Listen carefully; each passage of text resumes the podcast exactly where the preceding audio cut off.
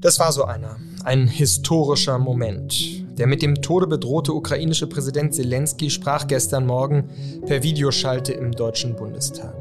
Was erst wie ein nettes Grußwort anhob, entwickelte sich schnell zu einem verzweifelten Aufruf an die deutsche Bundesregierung, sich ihrer historischen Verantwortung bewusst zu werden. Nie wieder. Diese oft beschworenen Worte seien offenbar nichts wert, rief Zelensky bitter und flehte Bundeskanzler Scholz später direkt an, stoppen Sie diesen Krieg. Und wie reagierte der Bundestag darauf? Hören wir kurz rein.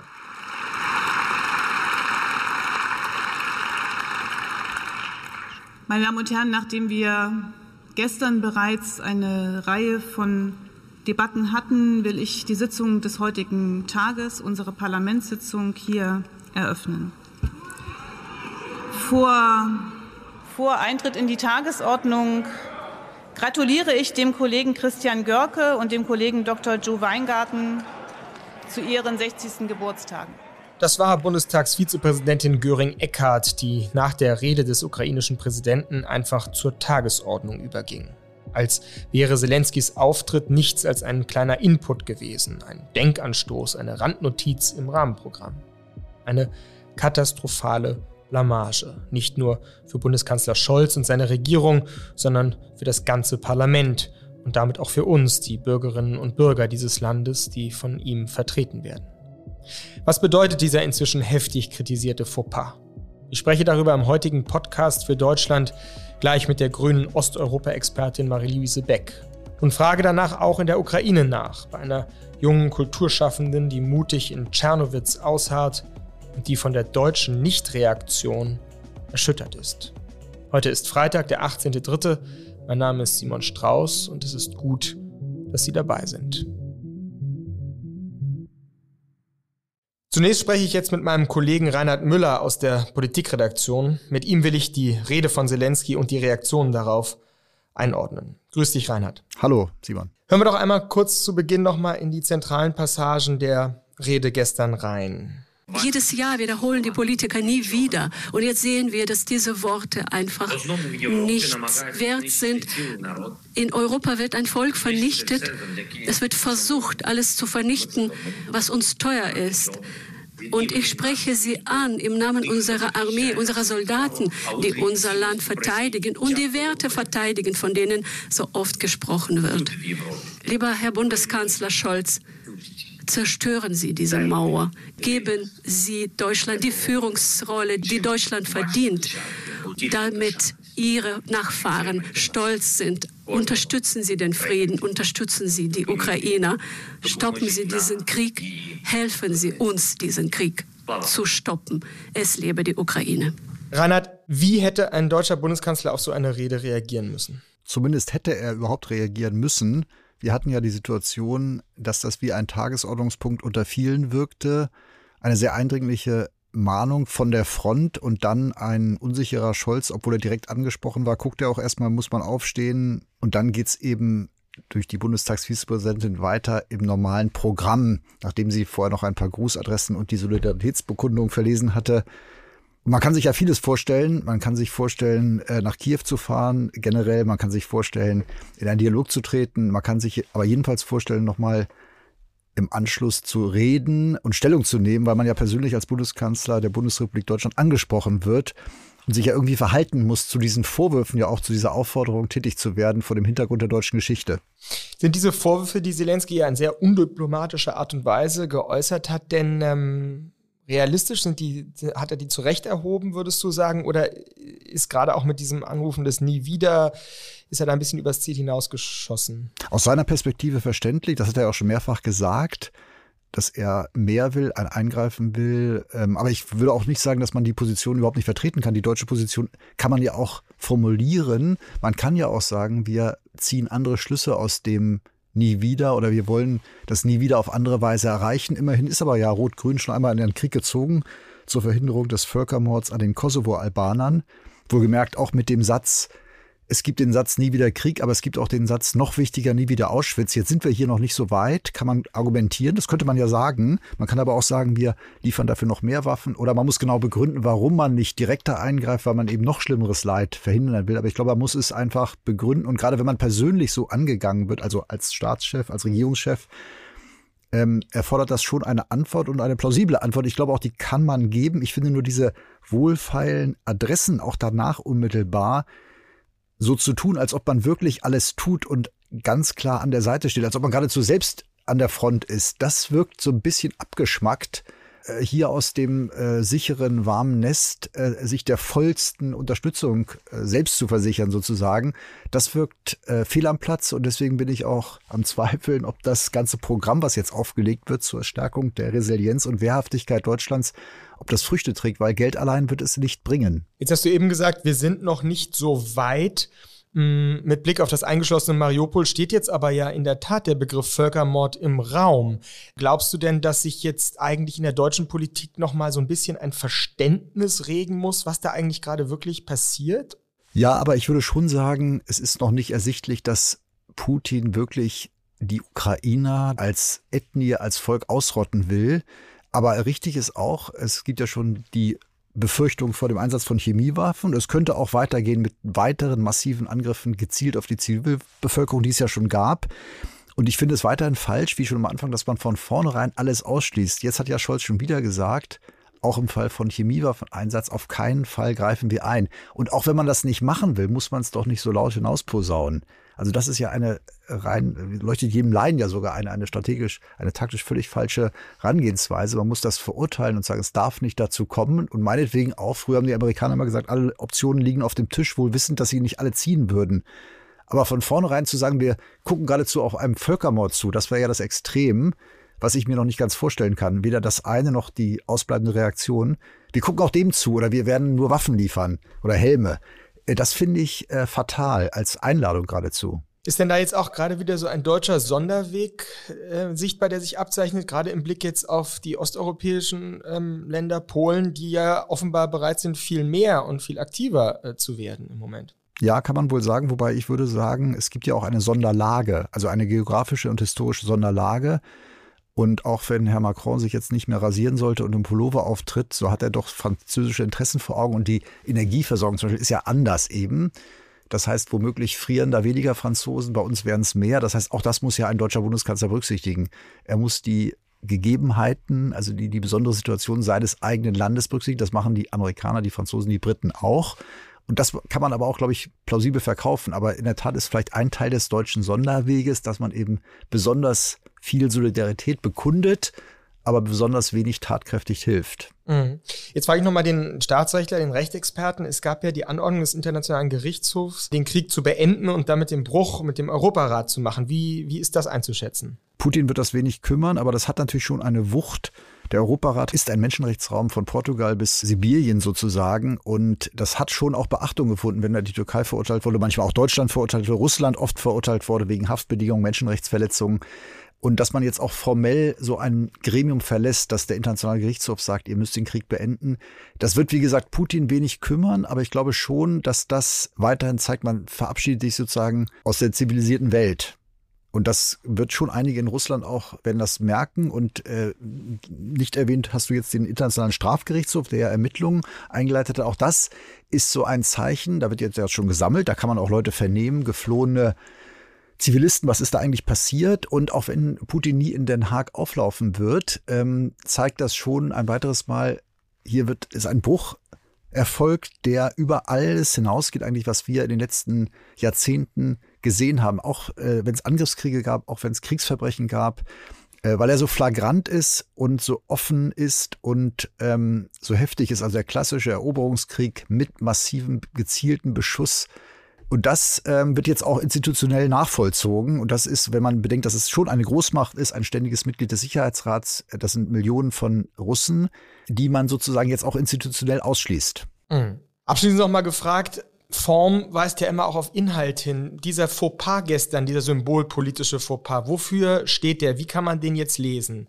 Was für ein Land ist das gerade, in dem wir leben? Ist es ein Land, das immer noch nicht ganz begriffen hat, wie nah die Gefahr eigentlich ist? Oder ist es ein Land, das besonders gut den kühlen Kopf bewahrt?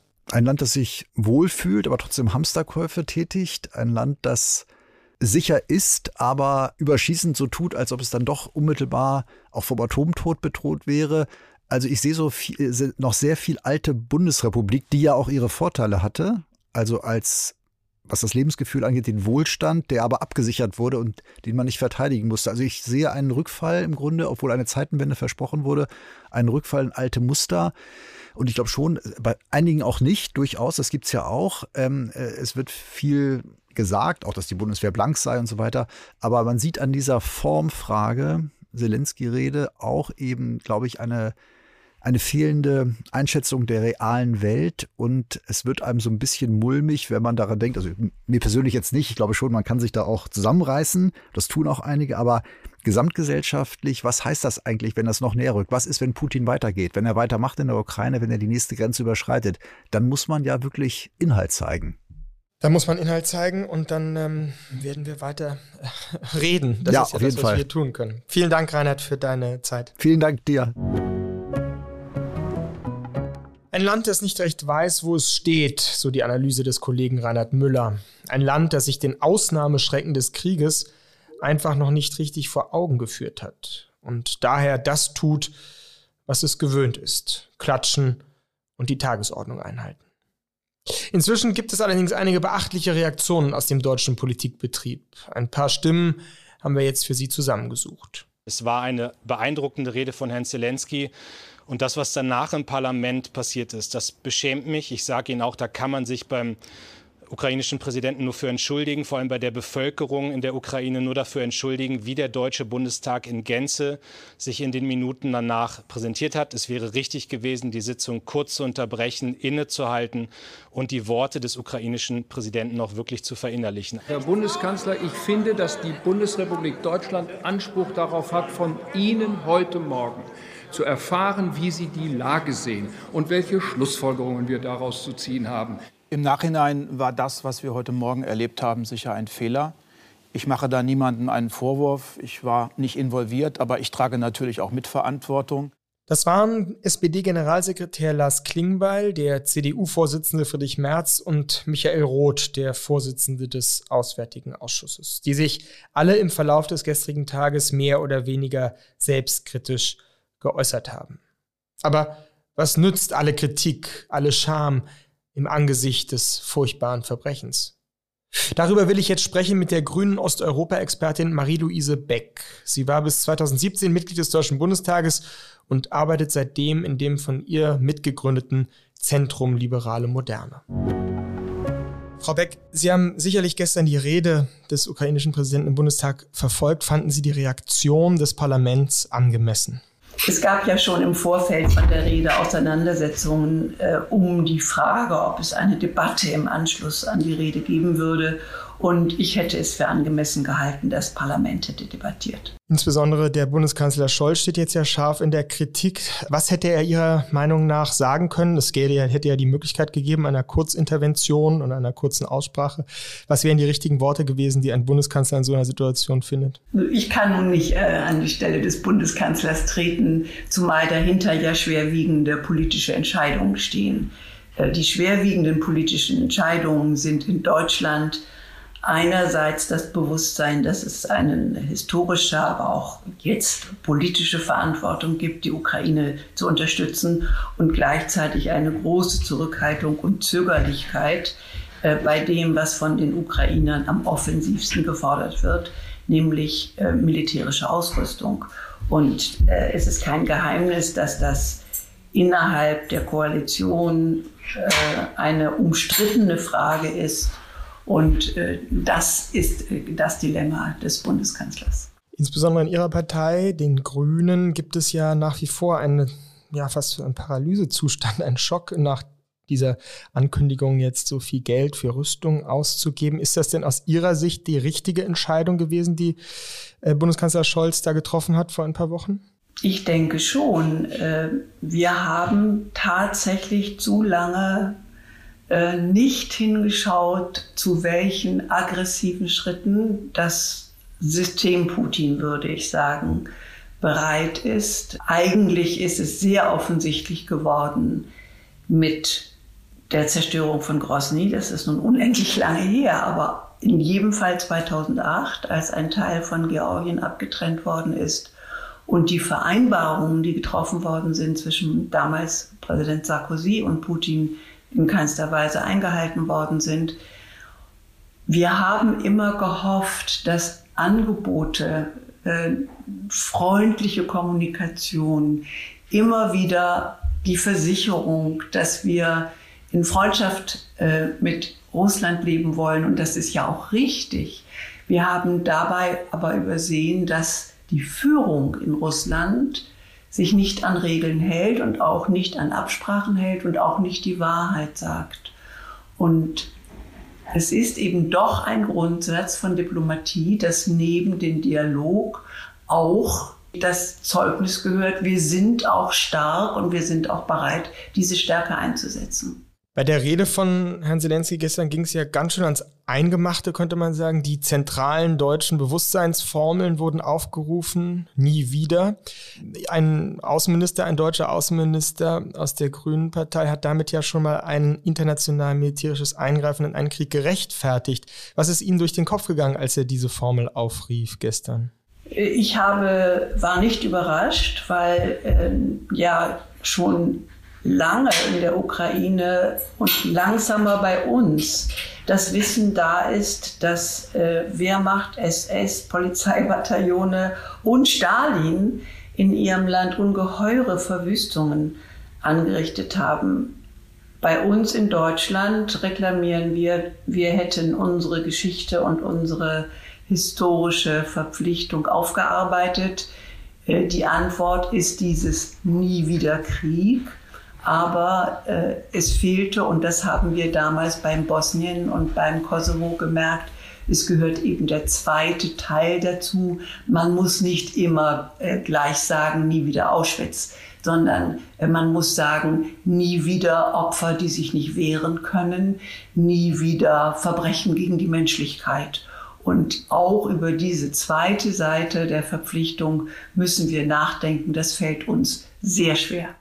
Schwer vor allem deswegen auch, weil er ja von der angekündigten Vernichtung eines ganzen Volkes gesprochen hat. Das ist natürlich in uns deutschen Ohren, klingt das, klingt das sehr, sehr hart und läuft ein Schauer über den Rücken. Ist denn das nicht doch vielleicht ein Tick zu pathetisch, ein Tick zu groß, das Wort, jetzt von sozusagen aussicht gestellten ethnischen Säuberungen zu sprechen? Also Sie äh, zitieren jetzt Zelensky, aber Zelensky zitiert Putin. Es gibt eine zweiminütige Rede von Putin, in der er von der Endlösung spricht. Nicht nur, dass, wie, dass die Ukrainer und die Feinde im Inneren verschluckt werden, wie die Fliegen, also Ungeziefer sind. Er spricht auch von der Endlösung. Und wir sollten solche Ansagen nicht überhören. Wir sollten sie ernst nehmen, weil wir gelernt haben in den letzten Jahren, dass Putin getan hat, was er angekündigt hat. Gut, Frau Beck, aber wenn wir das ernst nehmen, dann müssen wir natürlich auch ernsthaft neue Kategorien des Eingreifens jetzt bedenken, oder? Also reicht es dann wirklich aus, mit diesen mehr oder weniger doch halbherzigen Sanktionen, die wir jetzt angekündigt haben, zu reagieren auf diese angekündigte Endlösung? Vielleicht noch mal ganz kurz. Äh, es geht um eindeutig um Kriegsverbrechen, es geht um Verbrechen gegen die Menschlichkeit und bei, bei Mariupol zeichnet sich ab, dass Mariupol den Tatbestand eines Völkermordes zu erfüllen scheint. Ich formuliere mal vorsichtig. Es ist nach Ruanda und Bosnien, Srebrenica, von Kofi Annan die Responsibility to Protect entwickelt worden. Die einen Schönheitsfehler hat nämlich eigentlich eine einmütige Entscheidung des Sicherheitsrates, die wir aber nicht bekommen in solchen Zeiten. Weil Russland und China immer dagegen sind. So ist es. Bei der Responsibility to Protect gibt es ein zweites Merkmal. Die Verpflichtung zum Schutz muss dann geleistet werden, wie sie möglich ist. Und natürlich muss hier im Westen überlegt werden, dass nicht sehenden Auges in einen dritten Weltkrieg geschlittert wird. Insofern ist es legitim und richtig, sehr sorgfältig abzuwägen, welche militärische Unterstützung die Ukraine bekommt. Äh, das ist ein schwieriger Abwägungsprozess. Wir werden erst am Ende der Geschichte sehen, ob wir uns richtig verhalten haben. Ich tendiere dazu, dass derzeit den Ukrainern, da es ein Völkerrecht auf Selbstverteidigung gibt, die Möglichkeit gegeben werden sollte, durch Flugabwehrmittel die äh, bombardierenden Flugzeuge, die die Zivilisten bombardieren, vom Himmel zu holen. Das ist eine Form von Selbstschutz, äh, die sollten wir den Ukrainern möglich machen. Und dann gibt es militärische Wünsche, die in den Bereich der künstlichen Intelligenz gehen, wo ich schlichtweg überfragt bin, weil ich keine Militär, differenzierten militärtechnischen Kenntnisse habe. Die Polen sind ja bereit, durchaus mehr zu tun, wenn man das jetzt so liest. Eine teilweise Schließung des Himmels ähm, wird da in Aussicht gestellt. Auch äh, NATO-Generalsekretär Stoltenberg hat sich da gestern ja zu geäußert.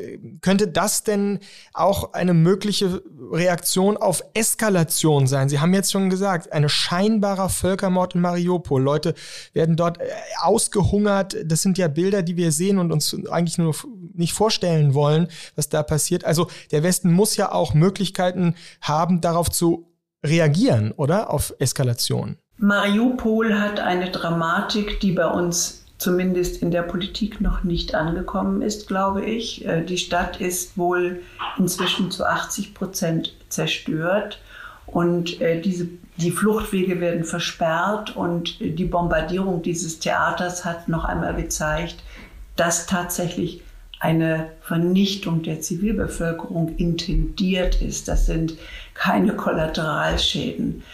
Wenn es tatsächlich dieser Völkermord ist und es mehren sich die Stimmen von Völkerrechtlern, die die Erscheinungen in, in Mariupol so sehen, dass sie die Genozidkonvention tatsächlich erfüllen, dann ist diese Frage, wie kann man den Himmel so schützen, dass diese Vernichtung nicht mehr möglich ist, diese Frage steht ganz oben. Demgegenüber wird abgewogen, dass kein offenes Eingreifen der NATO intendiert ist, weil die Möglichkeit im Raum steht, dass Putin eigentlich die Auseinandersetzung mit der NATO sucht. Ich halte das für eine sehr einleuchtende Einschätzung.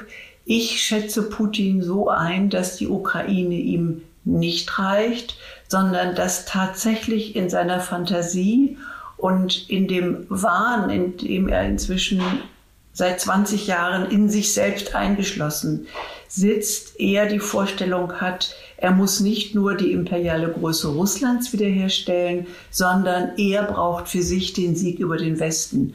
Und das wäre vermutlich die Auseinandersetzung und ein von ihm gewünschter Sieg über die NATO. Deswegen sind die Polen so unruhig. Sie wissen, wie nahe dieser Krieg in der Ukraine ihnen in Polen ist. Und ich glaube, wir unterschätzen noch, wie nahe er uns rückt. Vielen Dank, Herr Beck, für diese sehr eindrücklichen Worte und Ihre Einschätzung. Vielen Dank. Ich danke Ihnen auch. Düstere Worte von einer Expertin, die den Begriff Völkermord mit Blick auf die Geschehnisse in Mariupol zumindest schon einmal in den Mund nimmt. So schauen wir in Deutschland also auf die Lage. Wie aber schaut man in der Ukraine auf uns? Gestern Abend habe ich am Rande einer Veranstaltung der Berliner Urania die Chance gehabt, ein Videotelefonat mit der jungen Ukrainerin Evgenia Lopata zu führen. Evgenia leitet ein Lyrikfestival in Tschernowitz, hat vor einigen Jahren ein Praktikum im Deutschen Bundestag gemacht und spricht daher sehr gut Deutsch. Es war ein eindrucksvolles Gespräch, das ich mit ihr geführt habe, denn die Angst vor dem nächsten Bombenalarm stand ihr buchstäblich ins Gesicht geschrieben. Evgenia, heute hat dein Präsident, der ukrainische Präsident Zelensky, eine sehr bewegende und eigentlich noch mehr eine angreifende Rede gehalten im Deutschen Bundestag und hat unter anderem das Wort Wirtschaft, Wirtschaft, Wirtschaft genannt. Darum ging es Deutschland zu lange, um Wirtschaft, Wirtschaft, Wirtschaft. Stichwort Nord Stream 2, Stichwort Energieversorgung, Sicherheitsdenken. Wie hat diese Rede auf dich gewirkt, als du sie heute gehört hast? Ähm, bezüglich äh, der Rede meines Präsidenten würde ich äh, sagen, dass ich äh, jedem Wort von, von ihm zustimme. Was aber den Bundestag angeht, das habe ich erst von, der, von dem Artikel in FAZ erfahren, dass die Arbeit vom Bundestag nicht sehr stark von dieser Rede beeinflusst ist. Äh, ich meine, dass es keine zumindest keine Pause nach dieser Rede war und alle haben immer so zu ihren eigenen Problemen gesprochen, ohne selbst so ein paar Minuten das zu besprechen, was die Abgeordneten gleich gehört haben. Das hat mich wirklich sehr gewundert, ähm, als, als den Menschen, der im Bundestag mal gearbeitet habe. Das war für mich ein Schock ehrlich gesagt. Und ähm, ich finde es schade, dass das, was Zelensky seit drei Wochen spricht, wird nicht mal zumindest in Deutschland zum vollen Maßen gehört. Was für eine Reaktion hättest du dir gewünscht, zum Beispiel vom deutschen Bundeskanzler heute? Wir wünschten uns mehr Unterstützung seitens Europa im Sinne der militärischen Hilfe. Und wir freuen uns sehr, dass es von der USA und von Kanada geht. Aber uns wundert einigermaßen auch, dass es von Europa eigentlich von Deutschland nicht geht. Und meiner Ansicht nach sollte eigentlich Deutschland das Land Nummer eins in Europa sein, der sagt, okay, wir stehen auf, auf der Seite der Ukraine und wir helfen euch auch militärisch. Das letzte Mal, als wir gesprochen haben, warst du noch sehr viel skeptischer gegenüber der politischen Führung in deinem Land, gegenüber dem Präsidenten. Wir ja. sprechen ja heute über das Wort Partizipation. Was ist da passiert? Nach dem Ausbruch des Krieges in deiner Generation, in der Bürgergesellschaft der Ukraine, dass das Wort Partizipation, was wir jetzt hier am Ende doch theoretisch besprechen, auf einmal so breitenwirksam zu Beteiligung so vieler geführt hat, jetzt ihr Land zu verteidigen? Also es gibt jetzt momentan bei uns im Land viele Phänomene.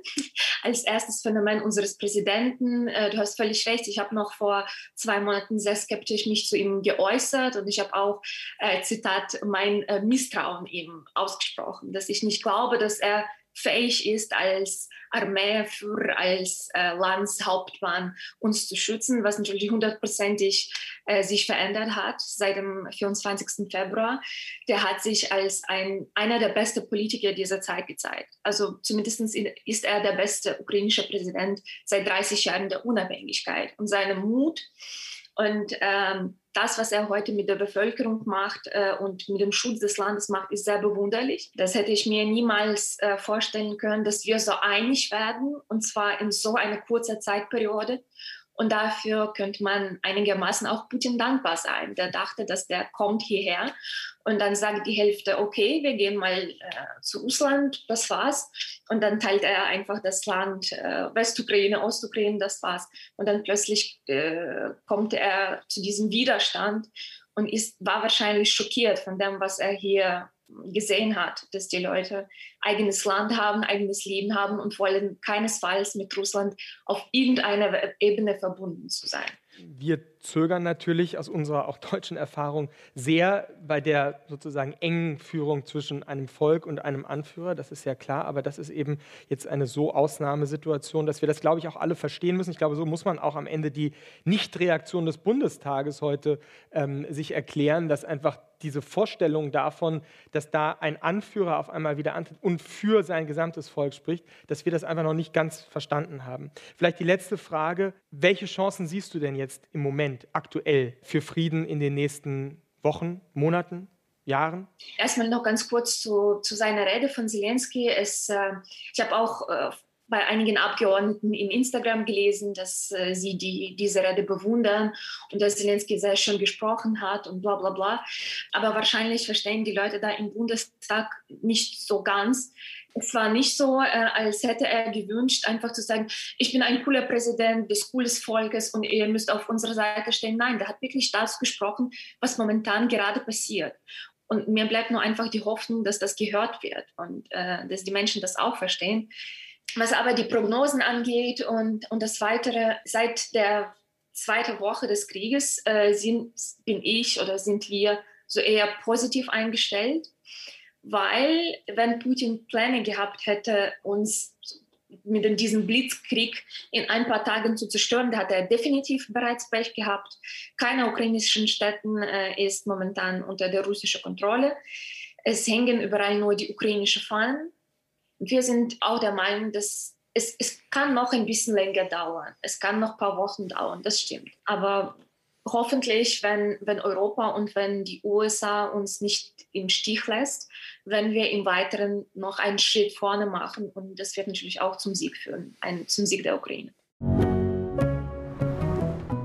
Es war ein schwerer Fehler, nicht angemessen, nicht würdig auf die verzweifelten Worte von Präsident Zelensky zu reagieren. Aber ist es auch ein Fehler, im Angesicht des russischen Verbrechens jetzt nicht härtere Maßnahmen zu ergreifen? Den Gashahn endgültig zuzudrehen? Mehr Defensivwaffen zu liefern? Darüber haben wir in der vergangenen Woche hier im Podcast für Deutschland viel debattiert. Unter uns, mit unseren Gästen und auch mit Ihnen, liebe Zuhörerinnen und Zuhörer. Eine leichte Antwort auf die Frage, was tun, gibt es heute am 18.03.2022 nicht. Das zumindest hätte auch der deutsche Bundeskanzler gestern sagen können.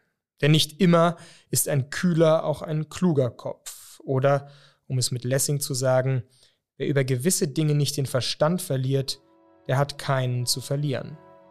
Das war der Podcast für Deutschland. Mein Name ist Simon Strauß und ich danke Ihnen für die Aufmerksamkeit.